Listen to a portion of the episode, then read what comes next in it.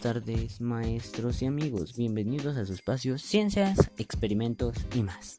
Este día hablaremos del experimento de flujo de carga. Recordarán que hace unos días realizamos este experimento. Este experimento consistía en comprobar que el cobre y el zinc son metales de transición y el vinagre es una solución ionizada, es decir, eléctricamente cargada.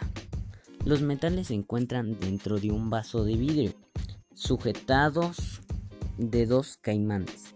Vertemos vinagre en el vaso y comenzamos a ver, el, a ver la reacción. Podemos observar que el zinc se rodea de pequeñas burbujas. Esta es una reacción redox, es cuando el metal comienza a perder electrones. El vinagre tiene moléculas de hidrógeno y moléculas ionizada del zinc. Procedemos a conectar los caimanes entre sí y veremos qué pasa. En el cobre se empieza a presentar también burbujas. En este es consecuencia del flujo de electrones. Se forman partículas de H2, o sea, hidrógeno.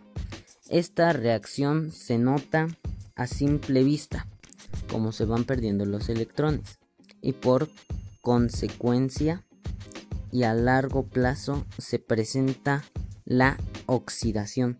Pero eso pero de esto hablaremos en otro podcast. Esto esto eso es todo, amigos.